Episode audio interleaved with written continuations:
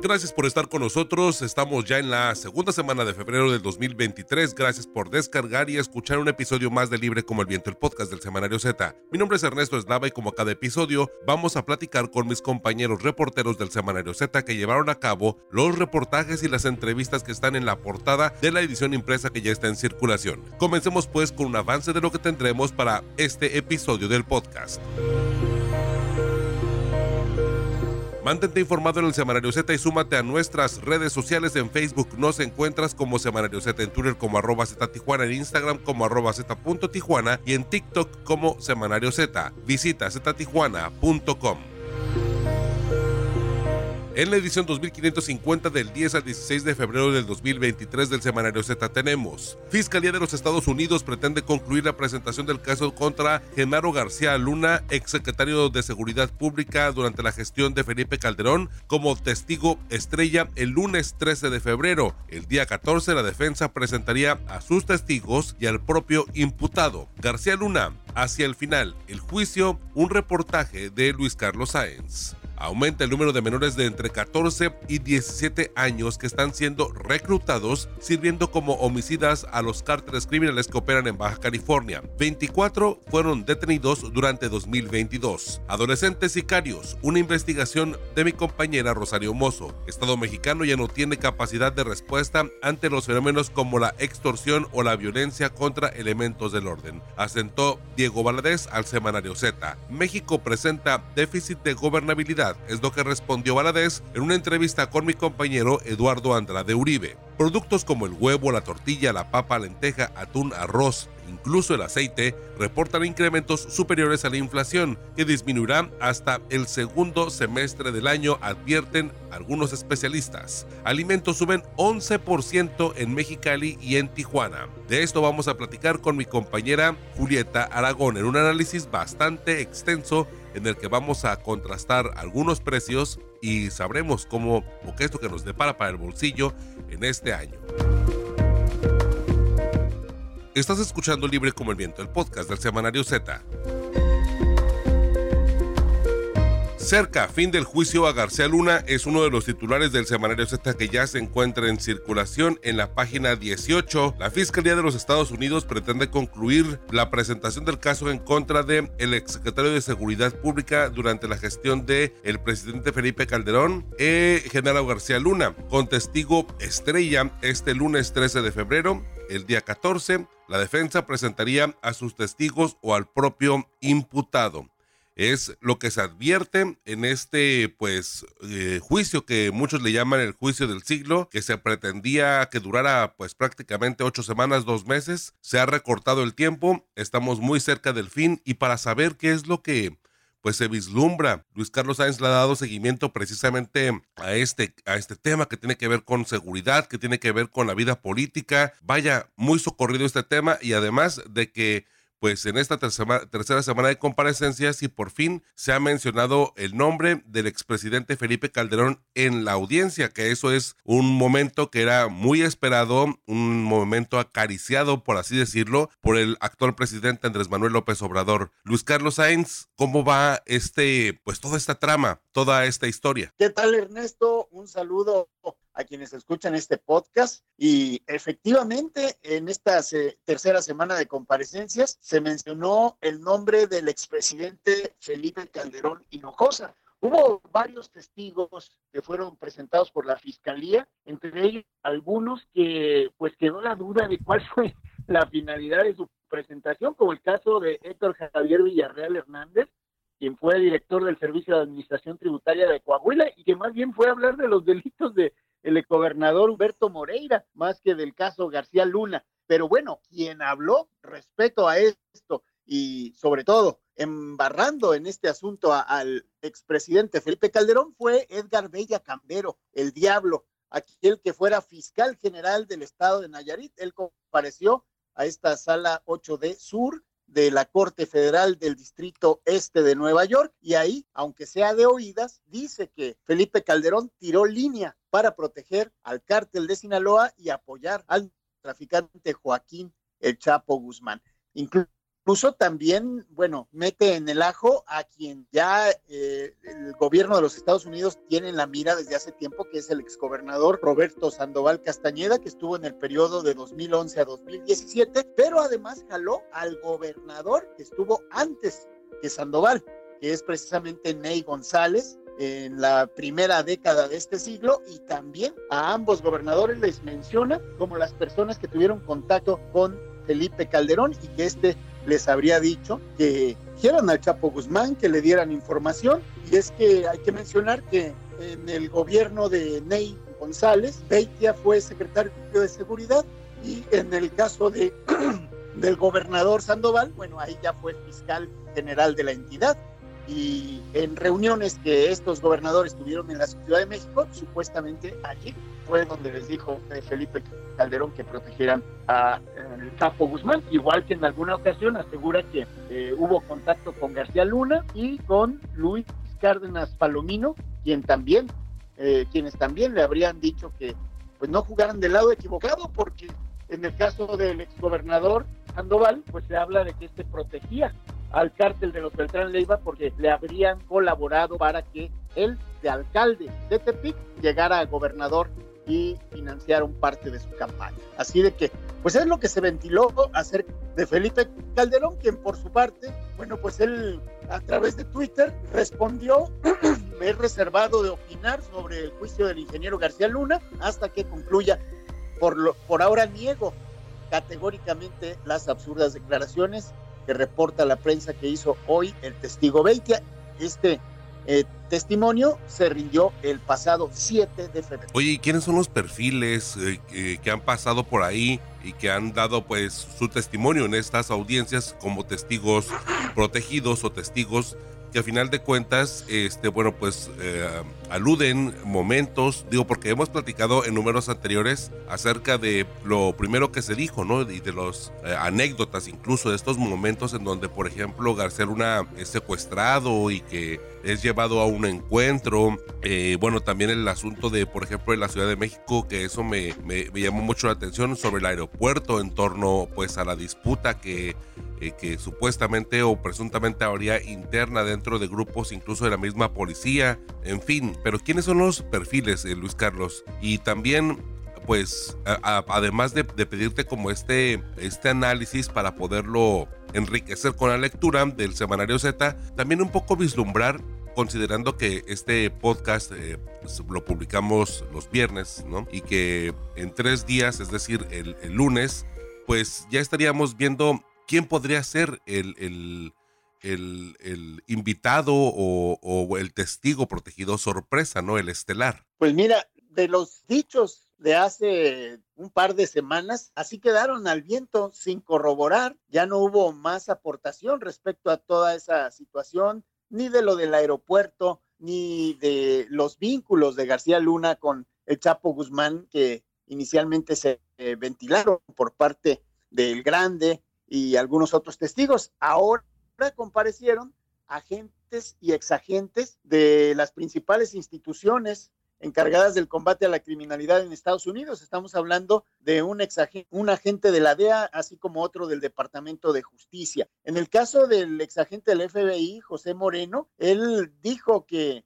elementos de la Policía Federal que encabezaba García Luna hicieron que fracasara aquel intento de detención del Chapo Guzmán cuando fue localizado en Cayo Ballén por febrero de 2012, que compartieron esa información con los agentes federales y bueno, pues, se echó a perder el operativo y el Chapo Guzmán escapó. Por su parte, el agente de la DEA, Iván Carrera, el que supervisó la detención de Genaro García Luna en diciembre 19 en Dallas, él solamente dijo que en oficina le preguntaron respecto a sus vínculos con el Barbas, Beltrán Leiva, y García Luna pues dijo, nunca lo conocí, yo solo peleaba contra él. Y mm, también le preguntaron a García Luna acerca de Iván Reyes Arzate, la reina, dice este agente de la DEA, pero tampoco les dio ningún detalle. El agente especial del Departamento de Justicia de los Estados Unidos, George Diet, él afirmó haber participado en las investigaciones eh, en contra de García Luna y se le mostraron una serie de fotografías eh, que pues daban pista de propiedades del jefe policial en la Ciudad de México y en Miami y únicamente se dedicó a identificarlas. Otras fotos no fueron presentadas porque se consideraba que no tenían relación con el caso.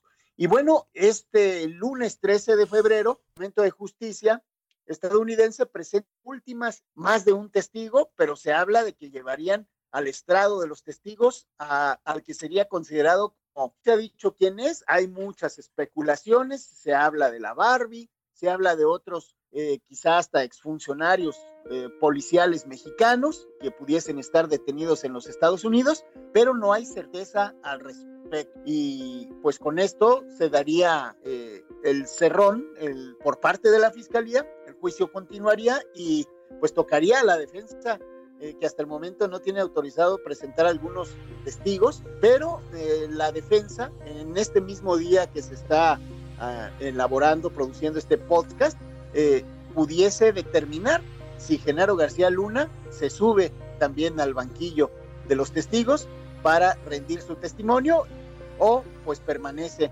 así a, la expectativa, ¿no? A, ver qué se llega a determinar. Pero pues son días clave en este juicio contra García Luna que efectivamente se recorta de esas ocho o nueve semanas que presuntamente iba a durar y que iba a llevar al jurado, bueno, al estrado, a por lo menos 70 testigos la fiscalía. Sí, vaya, se esperaba como, bueno, la verdad no sé si es la misma impresión generalizada. En lo particular, yo siento que se esperaba mucho, que se esperaban más pruebas y no es que se demerite el tema de los testimonios, pero creo que nada más el testimonio suelto o los testimonios, aunque sean variados, no tienen la contundencia que pudieran tener los videos, facturas, algunas otras pruebas, fotografías, en fin. Creo que de pronto eso es lo que siento que el jurado hay que reconocer y hay que tener muy claro que el jurado eh, fue seleccionado con un perfil que no conociera a, a García Luna, ¿no? que no conociera nada de pues de su vida eh, como funcionario público, que creo que aunque es muy fácil acceder y muy fácil reconocerlo, bueno, cuidadosamente fue así seleccionado. Y me parece que al momento de que se sopesen todos eh, los testimonios, pues no necesariamente eh, va a resultar un, pues vaya, un resultado, perdón por, la, por el pleonasmo, pero no va a resultar un fallo, mejor dicho, que vaya a convencer a todos. Entonces ahí, no sé, o sea, esperaríamos que el lunes, para que nos escuchan en el podcast este viernes, sábado y domingo, pues veremos qué es lo que pasa el lunes, ¿no? Porque en verdad que sí esperaríamos ya ver pruebas mucho más contundentes, porque sí me parecería un poco o un tanto increíble que las autoridades de la Fiscalía en los Estados Unidos hayan detenido y hayan generado tanta expectativa por tanto tiempo eh, sin tener eh, pruebas contundentes y que no las vayan a mostrar, ¿no? Porque a final de cuentas en Estados Unidos el sistema de justicia obliga a ambas partes, tanto a la defensa como a los acusados, a conocer las pruebas que cada uno tenga. Entonces, pues la defensa de García Luna, lo que vayan a presentar el, el día lunes, al menos en cuanto a pruebas, pues ya lo deberían de haber conocido, no sé, y la verdad no veo a García Luna o a su abogado muy este, preocupados, no sé, en verdad la lectura creo que cada quien la puede hacer, pero siento que ha sido pues un poco más espectáculo y el sustento ha sido menor a comparación de otros juicios que hemos sido testigos o que le hemos dado seguimiento mediante la prensa internacional, como por ejemplo el del Chapo Guzmán, ¿no? En donde creo que, pues de alguna forma, ahí los testimonios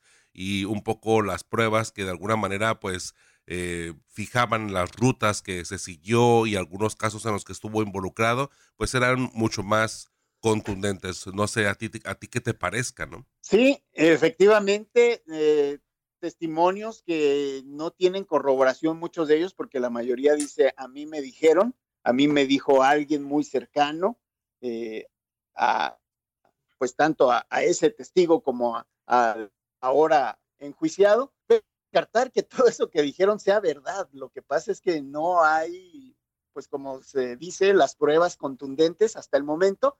Y muy significativo el hecho de que el abogado César de Castro haya dicho que pues eh, estaban pensando en subir al estrado de los testigos. ¿Por qué? Bueno, pues porque sabemos que esto se mueve por emociones, en el caso del jurado, por sensaciones, por percepción, y después de todo esto a lo mejor pretenden amarrar eh, eh, algunos de los testimonios que se han vertido de que no hay las pruebas contundentes. El defecto o lo malo de esto es que García Luna no es muy bueno para hablar. Ese es el riesgo que seguramente está valorando el abogado César de Castro.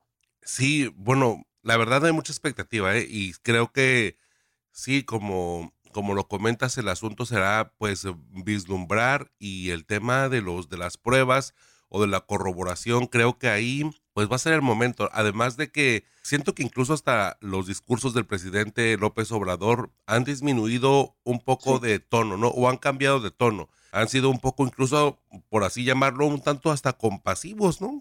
ya, ya cuando empezó como la acusación y de alguna manera creó incluso esta, esta sección como para que se hablara en sus conferencias matutinas en un segmento sobre el desarrollo del juicio, eh, de pronto empezó diciendo que nada pasaba en el país en que conociera el presidente. De hecho, eso lo decía desde que empezó eh, sus primeras campañas, como señalando precisamente lo que ocurría eh, durante el sexenio de Fox, de Calderón y de Enrique Peña Nieto. Y ahora, bueno, ya hace un poco el tema de la recomendación de decir, bueno, es que a veces uno minimiza o a veces, no sé, como que siento que si ha cambiado el tono, lo ha suavizado, este, porque pues seguramente, o, a lo que todos, muchos, bueno, no todos, no quiero generalizar, pero lo que vemos algunos, ¿no? Es que pues sí, poco a poco se va debilitando el tema de las pruebas y lo que me sorprende yo insisto, es el tema de que en Estados Unidos haya ocurrido esto, ¿no? Cuando son muy contundentes y aunque pues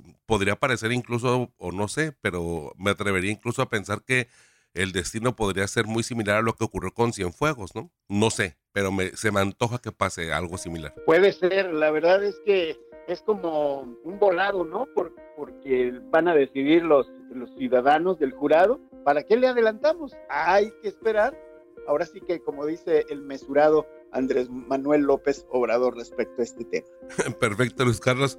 Pues sí, hay que esperar. Muchísimas gracias por este gran avance, este análisis, una muy buena lectura para poderlo disfrutar este fin de semana, para poderse preparar, ¿no? Eh, digo, todos nos preparamos siempre para momentos así y quienes disfrutamos del análisis y de la noticia de la vida política, de seguridad y bueno, ahora hasta internacional, el tema será pues prepararse, leer qué es lo que ha pasado durante este juicio en el reportaje del semanario Z y además bueno, seguir pendiente de nuestro portal ztijuana.com y de, y de nuestras redes sociales porque ahí estaremos publicando cómo se desarrollarán pues las próximas audiencias y el fin ya de este llamado juicio del siglo que terminó limitándose en tiempo porque pues, insisto, inició pensándose o proyectándose para dos meses, ocho semanas y realmente pues duró pues apenas justo el mes, ¿no? Exacto, así es.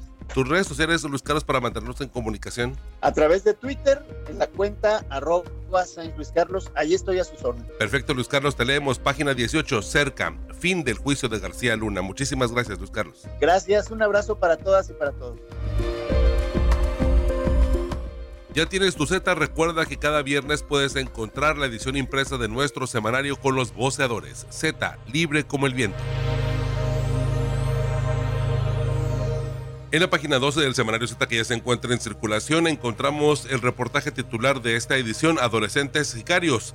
Aumenta el número de menores entre 14 y 17 años que están siendo reclutados sirviendo como homicidas de los cárteles criminales que operan en Baja California. Al menos 24 fueron detenidos en el pasado año 2022. De este trabajo periodístico vamos a platicar con mi compañera Rosario Mozo, un problema social que, vaya, adolescentes siendo utilizados para precisamente atacar y bueno, con esto implica bastantes detalles, pero vamos a platicar acerca de este tema. Rosario, eh, ¿de qué va este reportaje? Hola, un saludo a nuestros oyentes. Mira, Ernesto, primero nos dimos cuenta que cada vez más seguido en los grupos de homicidas detenidos en persecución o flagrancia delictiva por la Policía Municipal era común que por lo menos hubiera un menor de edad, usualmente entre los 16 y 17 años, aunque también de 14 años. Entonces solicitamos las cifras a la Fiscalía General del Estado y resultó que mientras en los primeros 16 meses del exgobernador Bonilla solo abrieron ocho carpetas contra menores por homicidio, durante los pasados 12 meses del 2022, ahora en la administración de Marina del Pilar Ávila Olmeda,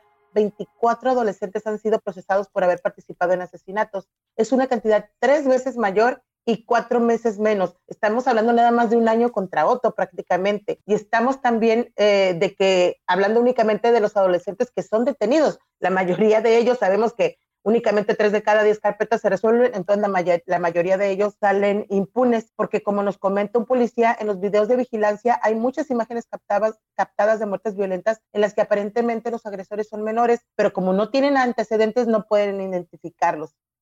De los riesgos de la integración de los niños a las células delictivas, la Red por los Derechos de la Infancia de México y el Observatorio Nacional Ciudadano de Seguridad, Justicia y Legalidad informaron a finales del 2021 que entre 145 mil y 255 mil niñas, niños y adolescentes en México están en riesgo de reclutamiento o utilización por parte de los grupos delictivos. Y no existe, estamos hablando de 2021, no existe que en Baja California esté en el top de los estados con violencia homicida. Seguro que muchos de esos miles de niños en riesgo o ya reclutados están en nuestro estado. Y ciertamente lo que has comentado en cuanto a que los casos que se hemos, hemos reportado, diferentes medios de comunicación, pero que a final de cuentas son exhibidos por las autoridades, se destaca precisamente esta participación de los menores en las muertes, en las células de cárteles de droga. De hecho, bueno, ya cuando los presentan y que pues les, les protegen la identidad precisamente por el tema legal y por ser menores de edad, pues vemos eh, que van en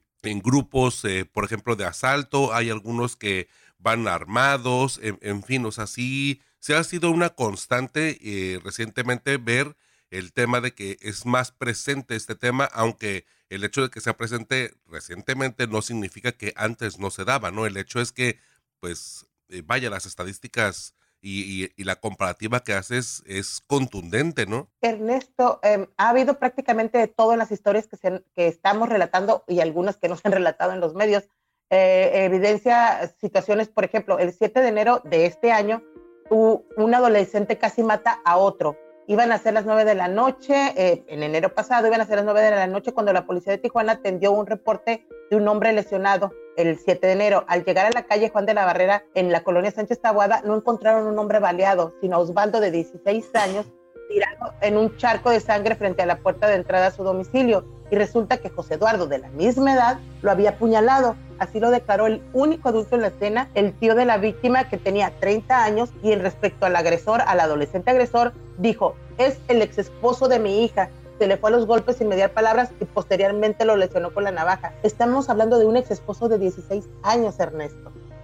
También nos enteramos que el 27 de noviembre pasado, Juan Byron, de 14 años, acompañado de Juan Antonio y Juan Kennedy, el chueco, ambos de 17, se pelearon en el interior de, de un salón social en La Gloria. Entonces decidieron salir y regresaron armados para disparar contra sus enemigos, entre comillas, y el resultado fue otros dos jóvenes lesionados por arma de fuego. Y tratándose de niños reclutados por los cárteles, en junio pasado la policía detuvo al Harold, de 17, por un asesinato presuntamente ordenado por David López Jiménez, cabo 20, ubicado por las autoridades como cabecilla de un grupo delictivo del cártel arellano, investigado por asesinatos de periodistas. Eh, ese es del cártel arellano. El 15 de julio del año pasado también detuvieron a Brandon Enrique Elvera, de 17, oriundo de la Ciudad de México, lo capturaron al ser identificado como responsable del homicidio de un presunto traficante de personas brasileño que ordenó el cártel Jalisco Nueva Generación. Y el día 25 del mismo mes de julio, Rubén y Eber Antonio, de 17 años, fueron detenidos como parte de una célula criminal del cártel de Sinaloa por la muerte de otro joven, pero el mismo grupo había sido responsable del asesinato del militar de Mexicali ocurrido en, en, la zona de Palmarreal, recuerdas, el 16 de julio. Y estos son solo algunos ejemplos muy conocidos porque evidentemente hay más casos. Oye, Rosario, qué, qué impresión lo que comentas, el asunto de un, eh, este, un ex marido de 16 años, vaya qué cosas, ¿eh? Porque me parece que, no sé, es propio un poco el tema de lo, de lo, de los eh, impulsivo, por así llamarlo, de un adolescente que pues sus enemigos o de alguna manera su forma de pensar tan abrupta pues es eh, propiamente de una de una persona que no ha madurado, ¿no?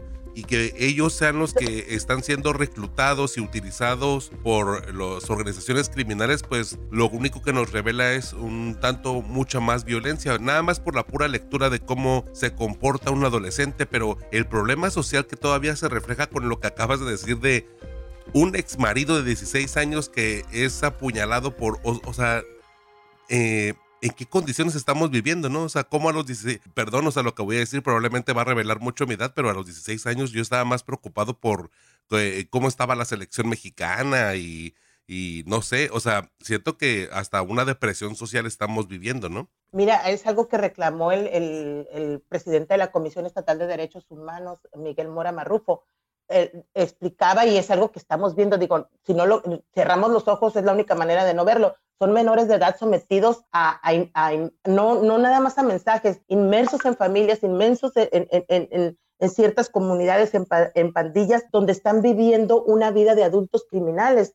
Eh, ven la muerte todos los días, ven otra serie de delitos, porque además en la nota van a ver eh, eh, una serie de, otros procesos por otros delitos que están, se están padeciendo o que se están cometiendo por menores de edad. Pero bueno, el, Mora Marrufo comentaba, o sea, son menores sometidos a una dinámica que y, al gobierno o a la sociedad no haciendo nada al respecto. Entonces, el, ¿cómo, ¿qué puedes esperar de un menor de, un menor de edad que nace en, en, una situación criminal y que en, en, una familia criminal y que nadie lo protege? ¿O qué puedes esperar de menores, de, de jóvenes de 16 años, eh, eh, a los que ya están haciéndose cargo de una familia, de, hasta de hijos?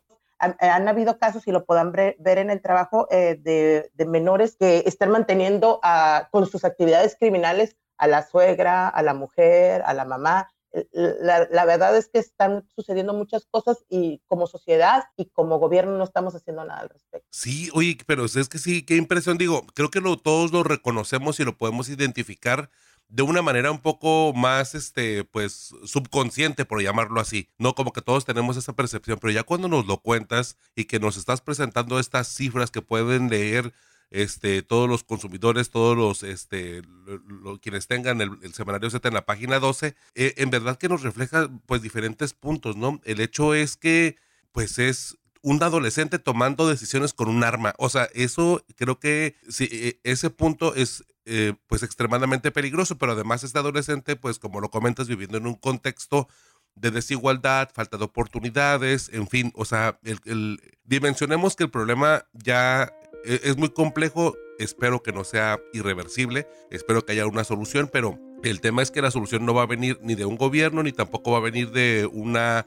eh, sola instancia, ¿no? Tiene que ser en colectivo y bueno, quienes escuchemos este podcast y quienes leamos el reportaje, empecemos a dimensionar qué es lo que estamos haciendo en nuestro contexto, no nada más en familia. Además, bueno, también destacar que precisamente los adultos son los que utilizan a estos menores, los envían a ser autores materiales de homicidios, precisamente también para evadir la justicia, es decir, bueno, pues ellos están un tanto escudando y los están utilizando perdón por la expresión, pero es un tanto como carne de cañón, como se le conoce, ¿no? Así es, que por homicidio los menores entre 14 y 17 años reciben la pena máxima de 6 años y a cumplir solo 5, y para los mayores la máxima es de 60 años, aunque la Fiscalía acostumbra pedir entre 20, entre 20 y 25 años, pero según lo declarado por el fiscal eh, titular de en delitos contra la vida, Miguel Gagiola, es una estrategia que la fiscalía procura no les sirva porque cuando son detenidos juntos o cuando los videos de vigilancia o testigos u otros elementos de prueba les permite demostrar que un adulto les ordenó, los acompañó, los llevó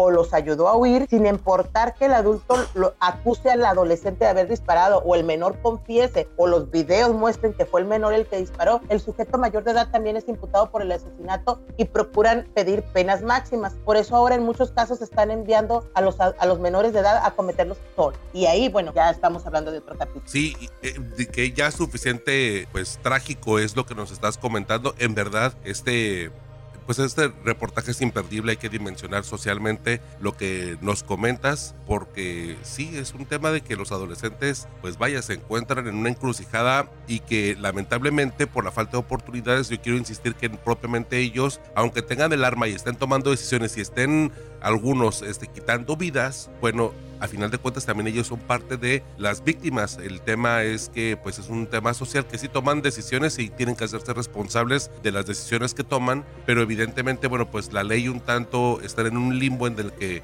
pues las sanciones tienen un tope no eh, significativo comparado con los homicidas mayores de edad, pero eh, pues qué es lo que está pasando en estas comunidades, qué es lo que está pasando con los, eh, pues por así llamar, los polígonos en donde están creciendo y donde están desarrollándose y las oportunidades que hay en torno a los adolescentes que están siendo pues investigados o que ya fueron detenidos o que ya están procesados por estos tipos de delitos. Vaya, se presta para mucho, como dices, esto es otro capítulo, pero en verdad échenle una leída. Creo que con lo que acaba de comentar Rosario es más que suficiente para podernos, pues no sé, un poco indignar. Es, es, es muy fuerte, Rosario. Así es, y cabe destacar que muchos de de las personas que reclutan a estos menores son los tíos, los primos. Hay casos en que la madre es la, la, que los incluye en, esto, en estas células o el, alguno de sus parientes cercanos está metido con alguna célula del crimen organizado y es la manera en que ellos ingresan. Y, y pues no está sucediendo nada. Hay casos específicos, hay ejemplos claros y estos niños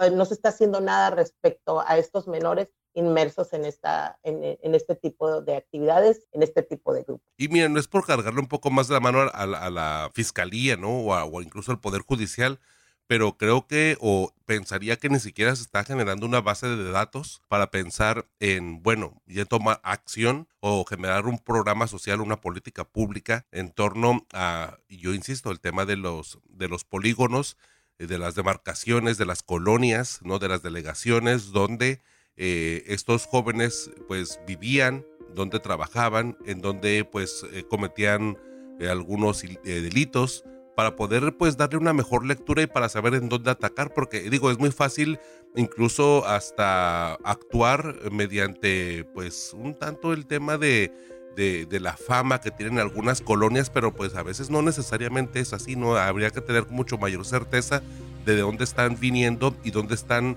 focalizados nuestros problemas, al menos en Tijuana. Cada estado, cada ciudad tendrá que hacer lo propio, pero el hecho es que pues tendríamos que, incluso como sociedad y como políticas públicas, de quienes nos escuchen en la Cámara de Diputados o en, aquí en el Congreso del Estado, buscar que se genere estadística, que empecemos a, a utilizar la ciencia para poderle dar un vuelco a los problemas sociales que tenemos. Así es, porque ni siquiera se está generando información.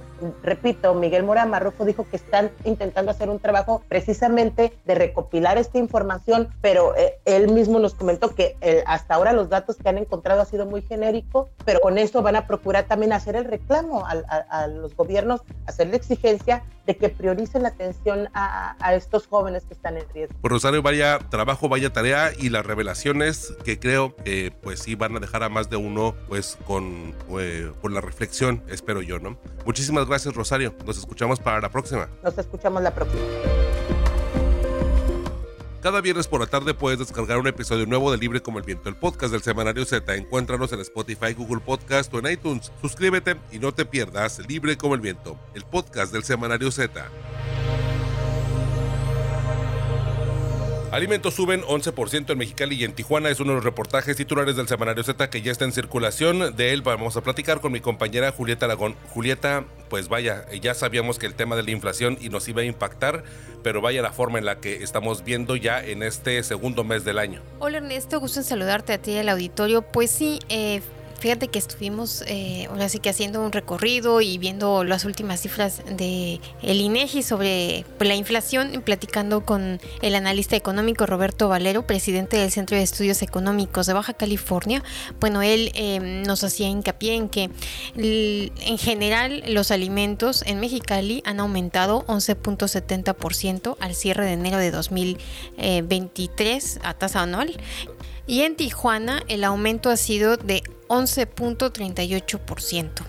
Hay que considerar, nos, nos, comentaba el analista, que bueno, hay productos que han incrementado mucho más que ese 11%. Estamos hablando de, por ejemplo, el caso del huevo, que ha aumentado 29.5% en Tijuana, es el mayor incremento en 20 años. El caso de Mexicali es de 36.15% para ese mismo producto, eh, mientras que el costo de la tortilla de maíz tuvo un incremento en Tijuana de 16.5 y en Mexicali de 24.1%, el dato más alto desde 2000. Al cierre de enero de 2023, la inflación general de Tijuana fue de 8.46% y en Mexicali de 8.34% a tasa anual. Esto, eh, bueno, como sabes, se dio a conocer ayer jueves por parte del INEGI. Nosotros hicimos un recorrido por diferentes tiendas de mercados como Calimax, Aurrera, Soriana y El Florido, donde pudimos constatar que en el caso del huevo, por ejemplo, eh, una cartera de 30 piezas está entre, bueno, en un precio promedio de 98.30 pesos, que es 32.8 pesos más que lo que costaba en enero de 2022. Y si te vas un poquito más, eh, digamos, más atrás. No, más adelante, bueno, perdón, si te vas eh, un poco a, las últimas semanas, podemos decir que está hasta 13 pesos más que hace 7 meses. En el caso de las tiendas del Florido en, la que fuimos, pues había no, había no había huevo, por ejemplo, ¿no? Hay desabasto como efecto de la gripe aviar. Otros productos que nosotros pudimos constatar con esa comparación anual de que hacemos en, el recorrido, eh, pues la papa Roset está también 34.9% más cara, la lenteja 21.3%, la papa blanca 29.7%, el atún 18.7%, el arroz blanco 15.8%, el aceite de soya 14.6. Platicamos con eh, la señora María del Rosario Tobar, jefa de familia, quien nos compartió que, bueno, ellos como todos, ¿verdad? Han notado estos incrementos en los alimentos. Eh, ella nos comentaba o hacía énfasis en que particularmente las frutas y las verduras han incrementado su precio. Nos comentaba que la naranja, por ejemplo, hace unos días estaba en 51 pesos el kilogramo y que su familia pues eh, antes destinaba alrededor de mil pesos cada semana, pero ahora tiene que destinar entre 1.300 y 1.500 pesos, sin contar el pollo y el pescado, que es lo que habitualmente ellos consumen y que compran durante, digamos, eh, por mayoreo para que les rinda todo el mes. Eh, nos, también nos comentaba que ella ha notado que algunos productos, como el caso del el aceite, pues y igual subió de precio, pero el volumen del producto viene menos, es, es menor. Este, mm, en el caso de las tortillas, por ejemplo, ella eh, vive en la zona de Santa Fe, nos decía que antes costaban 20 eh, pesos, luego 22 pesos y ahorita están en 28 pesos. Eh, ella señalaba que mientras subió el o iba subiendo el precio de este producto, nunca vio a la Profeco hacer revisiones en las tortillerías de su localidad. Hay que también señalar que platicamos con el presidente del Consejo Nacional de la Tortilla, Homero López García. Él nos eh, anticipó que en el caso de que se pues de este aumento en el costo de la harina de maíz, aquí hay que hacer un paréntesis cuando en el año pasado, cuando se empezó a incrementar mucho la inflación, em, sobre todo en los alimentos, recordarás que el gobierno federal hizo un paquete bueno, más bien, un, Una propuesta, ¿no? Sí, eh, se llama eh, PASIC. Ajá, el PASIC, que era el programa... Programa ante el, Anti-inflación. Contra, ajá, contra la inflación y la carestía. Y eh, bueno, él nos comentaba que, en ese programa se da, digamos, una un acuerdo entre las dos grandes harineras para no incrementar sus costos hasta febrero de 2023. Y eso supone que a partir de marzo podría incrementar la tortilla en caso de darse ese aumento por parte de estas dos grandes harineras en el país. Y, bueno, podría incrementar entre 3 eh, perdón, entre 1 y 2 pesos. Sin embargo, él hizo hincapié en que ya en 2022 a pesar de este acuerdo entre el gobierno federal y, las harineras, ya la tortilla tuvo un incremento de entre 3 y 4 pesos dependiendo de la región del país. Em, destacó mucho eh, que hay factores en algunas partes del país, llámese Estado de México, Puebla, Veracruz, Guerrero y Guanajuato, donde además, digamos, de estos incrementos por temas de logística, por temas este, propios del maíz, que es un precio, bueno, que se sujeta a asuntos internacionales, pues este, además de todas esas variables, está pegando mucho el tema de inseguridad en estos lugares donde se han detectado extorsiones, cobros de piso y en el caso de las extorsiones muy en el sentido de que una harina, por ejemplo, eh, o, pues sí, una harina solamente debe ser consumida por, tortilla, por tortilleros o, el gas que se presume que es de huachicol tiene que ser consumido por por solo por, por las tortillerías. Entonces eso está también incrementando mucho el precio en esas partes de la República Mexicana. platicamos también con el investigador de la UABC, Roberto Fuentes Contreras. Eh, él, bueno, nos comentaba que el último dato de Coneval respecto a la canasta alimentaria eh, de, bueno, que se publica para México y particularmente para Baja California.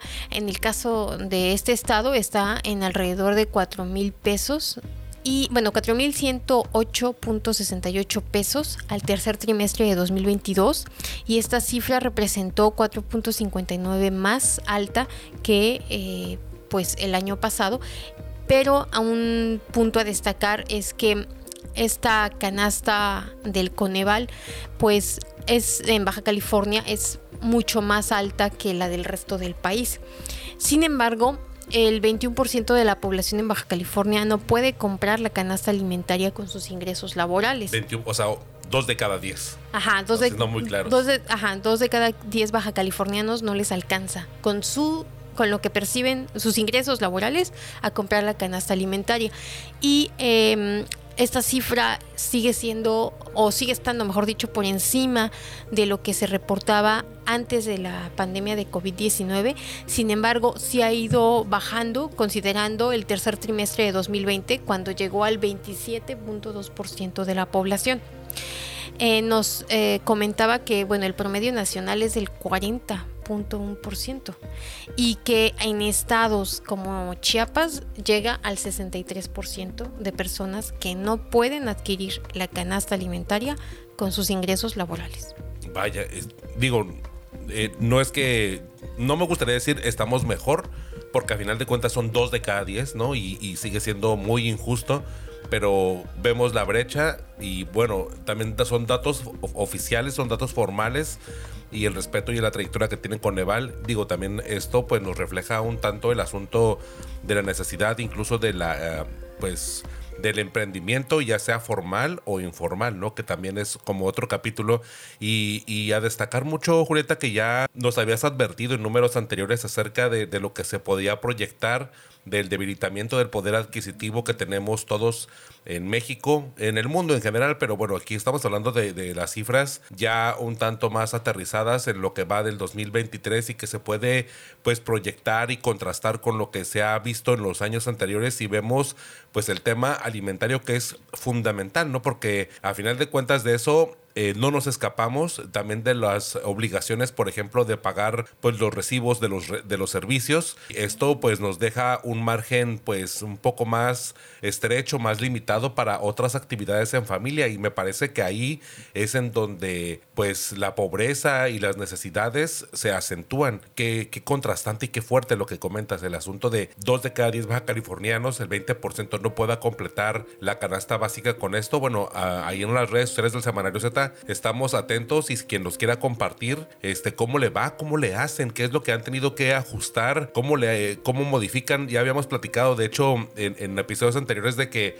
en las calles, al menos aquí en la ciudad de Tijuana, eh, yo me, he encontrado con eh, tortillerías que ponen el precio de, supuestamente como que del producto dice, eh, por ejemplo, 12, 13 pesos y luego dice el medio kilo. O sea, empiezan como a reducir lo que comentabas, el asunto de, de las presentaciones, ¿no? En este caso las tortillerías tendrán que hacer sus ajustes. Yo la semana pasada que fui a, a, la tienda así de la esquina, para no decir como el nombre de la, de la, de la cadena, pero me encontré con, con medios litros de aceite y, y yo no los había visto. O sea, siendo muy honesto, a lo mejor tienen mucho tiempo en mercado o lo que sea, pero verlos de una manera como en, en, los estantes o en el nivel principal, me parece que eso, bueno, pues estas tiendas eh, que son cadenas de autoservicio, pues muy grandes, pues obviamente traen las estadísticas y traen los, el pulso del mercado bastante a flor de piel y bueno, pues reconocen o creo que yo que es un reconocimiento a que la economía no está bien y bueno, pues vamos colocando a la vista los productos que sean con,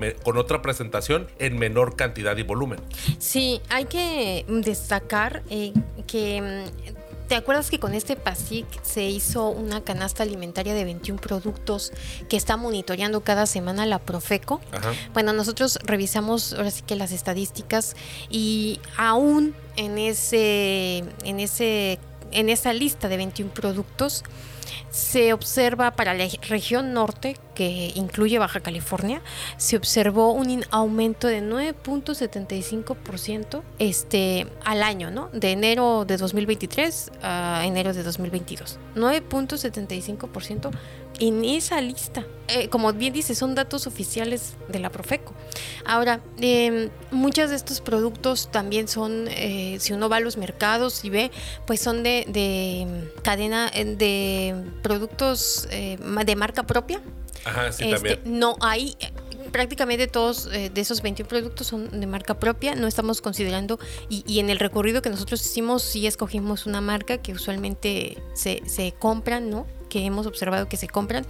Y, y, pues sí, o sea, la mayoría de los productos que nosotros revisamos pues han, incrementado y pues como te decía, ¿no? Bastante. E, el caso del huevo es... Fíjate que quería hacerte ahí un detalle porque cuando fui al supermercado y me dejé llevar por la mercadotecnia fue víctima precisamente de los anuncios, compré un dispensario de jabón líquido para hacer la higiene o limpiar los trastes y resulta ser que de marca propia porque estaba sumamente barato, sí, contrastaba con la marca pues comercialmente más famosa y, pero salió contraproducente un poco. Habría que incluso hasta medir la calidad de ahí. Y creo que porque esos jabones, pues la verdad, no me permitía rebajarlo tanto, ¿no? O sea, haz de cuenta que ese bote o ese dispensario de un litro me duró pues prácticamente dos semanas. Y, y lo que pudiera yo multiplicarlo por dos, pues realmente, o por tres o por cuatro con la otra marca famosa comercialmente, ¿no? Este realmente nada más me permitía, pues, o sea, diluirlo muy poco. Y me parece que es interesante porque, digo, a lo mejor a largo plazo sí convendría comprar algunos productos que ustedes evalúen de mejor calidad que les pueda permitir un mejor rendimiento contra la necesidad emergente, pero es que también los salarios, el poder adquisitivo no te permiten ahorrar. Estamos en un bucle, ¿eh? y, y creo que por eso nos estamos como deteniendo tanto en este reportaje, porque sabemos que nos llevamos gran parte del podcast hablando de esto, pero me gustaría nada más, pues, eh, que todos eh, hagamos una reflexión en torno a lo que estamos haciendo bien, lo que estamos haciendo mal, cómo ajustamos nuestra economía, porque a final de cuentas parte de nuestra pues de nuestro trabajo ya independientemente de las políticas públicas del país y del mundo y cómo se mueve y tal, pues es el asunto de cómo lo hacemos nosotros y ser mucho más inteligentes al momento de eh, jugar el rol de consumidor. Sí, porque mm, a veces eh, uno compra lo que ve que está menos caro o más barato y como dices, no te rinde o en el caso de los alimentos pues no tienen el 100% de la proteína o no que estás buscando eh, o sea, eh, como consumidores ante la inflación, eh, pues realmente siempre vamos a salir perdiendo, ¿no? Sí, vaya, hijos, mano.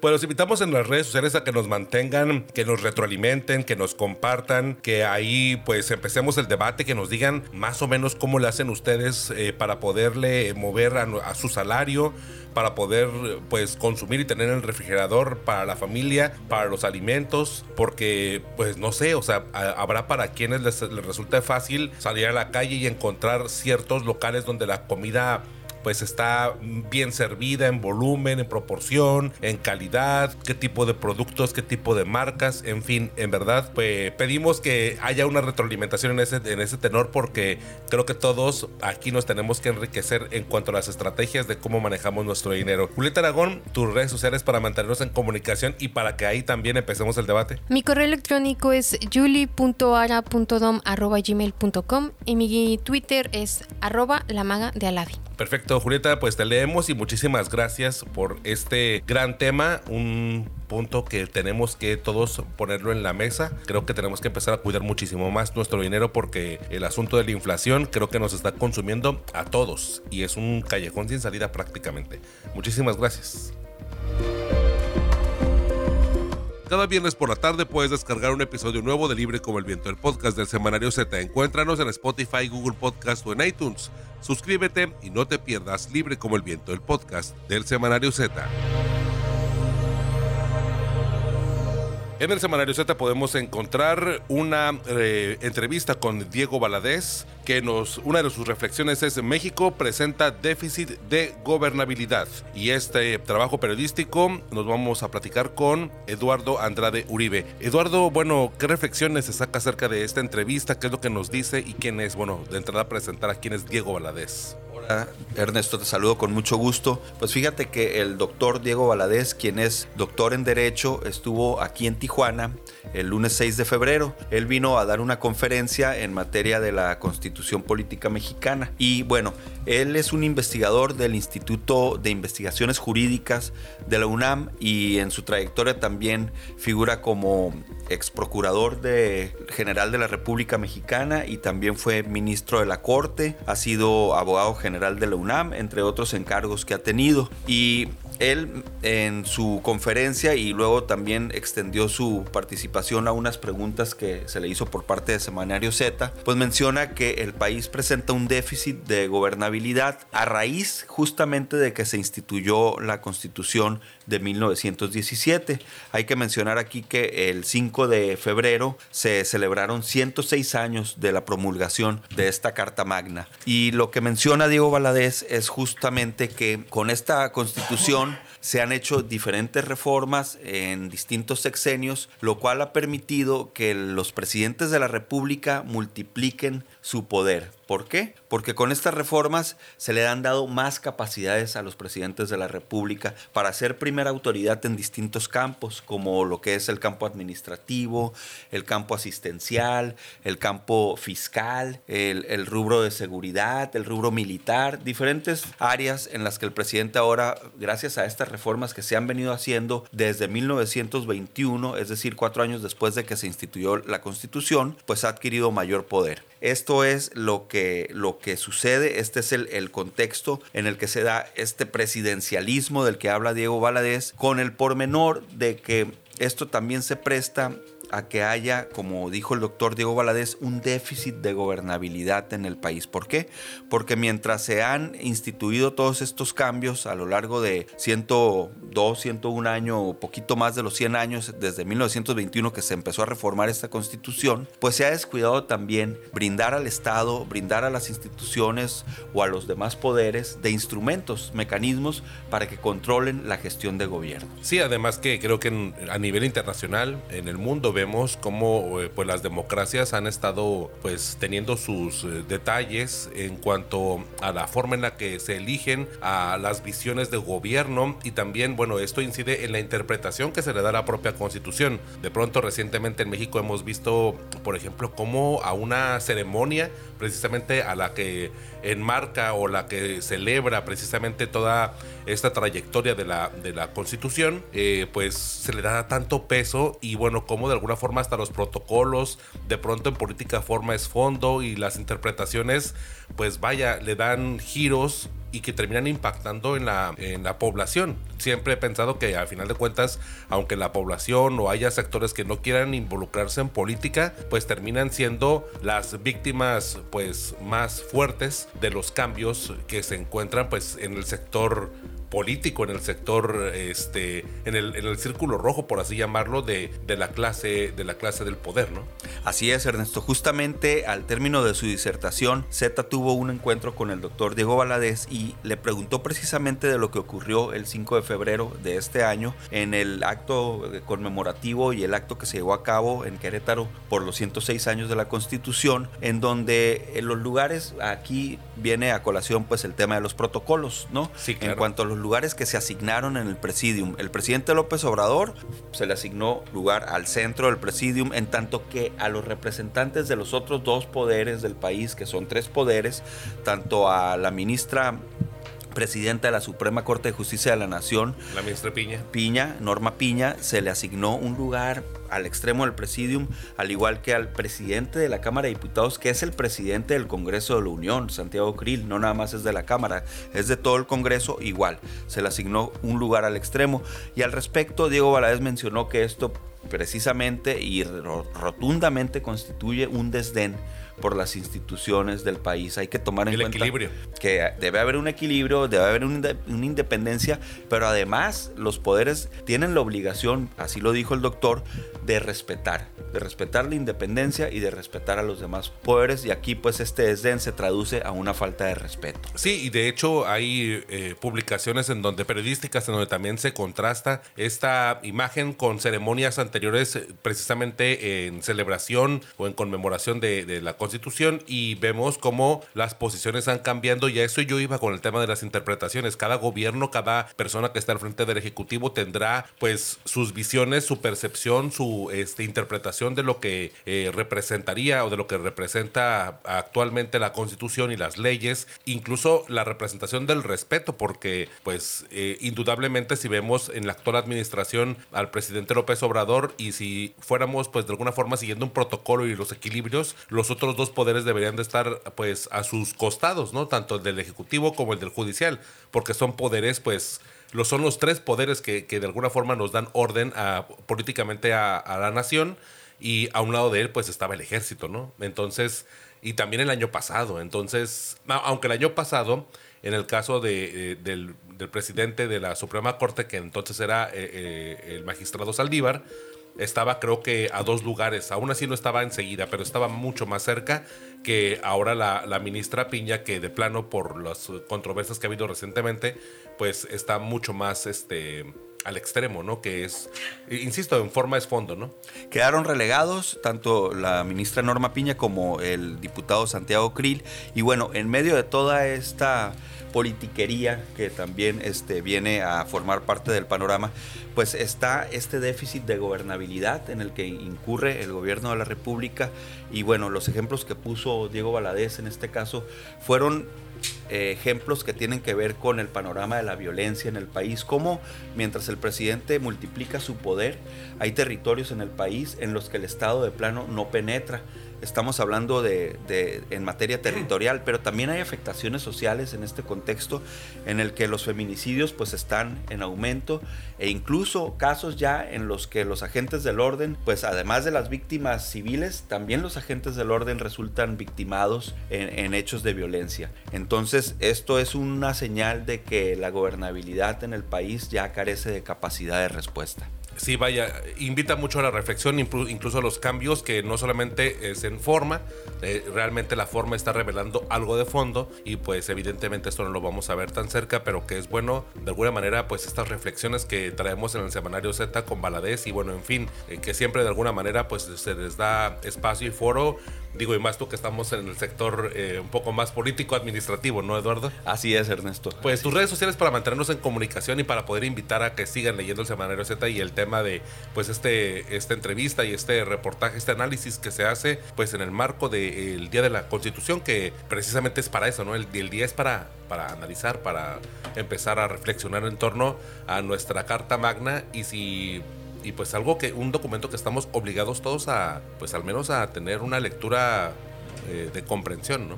Así es, Ernesto. Muchas gracias. Pues mi correo electrónico es eduandradeu.gmail.com y mi Facebook es Eduardo Andrade Uribe. Perfecto, Eduardo. Muchísimas gracias y te leemos.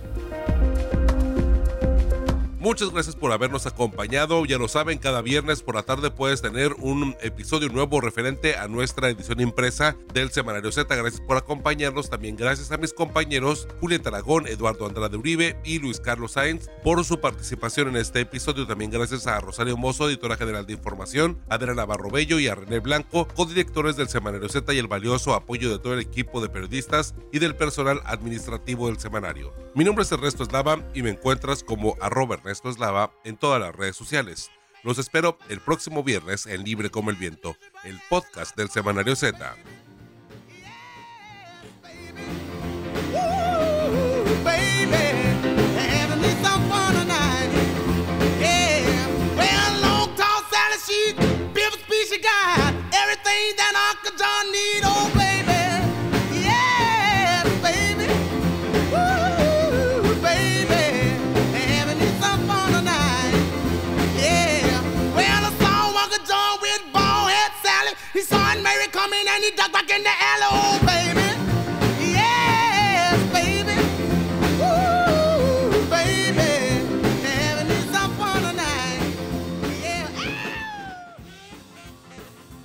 Fue el 10 de febrero de 1956, hace 67 años, cuando Little Richard grabó Long Tall Sally. Pat Bone registró una versión más adecuada para el público y la sensibilidad del público blanco para ser respetada. Y esto resultaría todo un éxito.